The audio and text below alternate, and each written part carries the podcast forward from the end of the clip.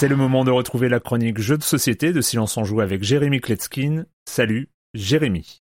Salut Erwan, je ne sais pas si tu aimes aussi flâner dans les vides-greniers. Parfois j'y trouve des jeux qui me rappellent les années 80-90 de mon enfance. Alors non, non, je ne parle pas d'hypoglouton ou de la bonne paye, mais plutôt de jeux de cartes obscures faits par des passionnés. J'en avais plein comme ça qui peuplaient mes armoires, des jeux aux illustrations vieillottes, couleurs pastel, qui se prenaient bien au sérieux. Et cette fois-ci, ce n'est pas au puce ni dans un vide-grenier que j'ai vu ce jeu débarquer, mais dans une boutique en tant que nouveauté. L'illustration de la boîte, un roi du type Arthur avec une grosse couronne, une armure bien lourde, des cheveux longs, une barbe longue, le menton appuyé sur le pommeau de son épée, le jeu était déjà vendu. C'est de lui dont je vais vous parler aujourd'hui. Son nom Regnum, je ne connaissais ni l'auteur ni l'éditeur, mais je ne pouvais faire autrement que de lui donner sa chance. Alors j'ouvre la boîte et qu'est-ce que je trouve? Ben des grandes cartes personnages et des plus petites cartes ressources. Chaque joueur en début de partie va aussi se voir attribuer un château qui va lui donner un pouvoir euh, unique, euh, assez anecdotique. Et puis il y a euh, deux pages de règles, deux pages de règles et quatre langues, hein,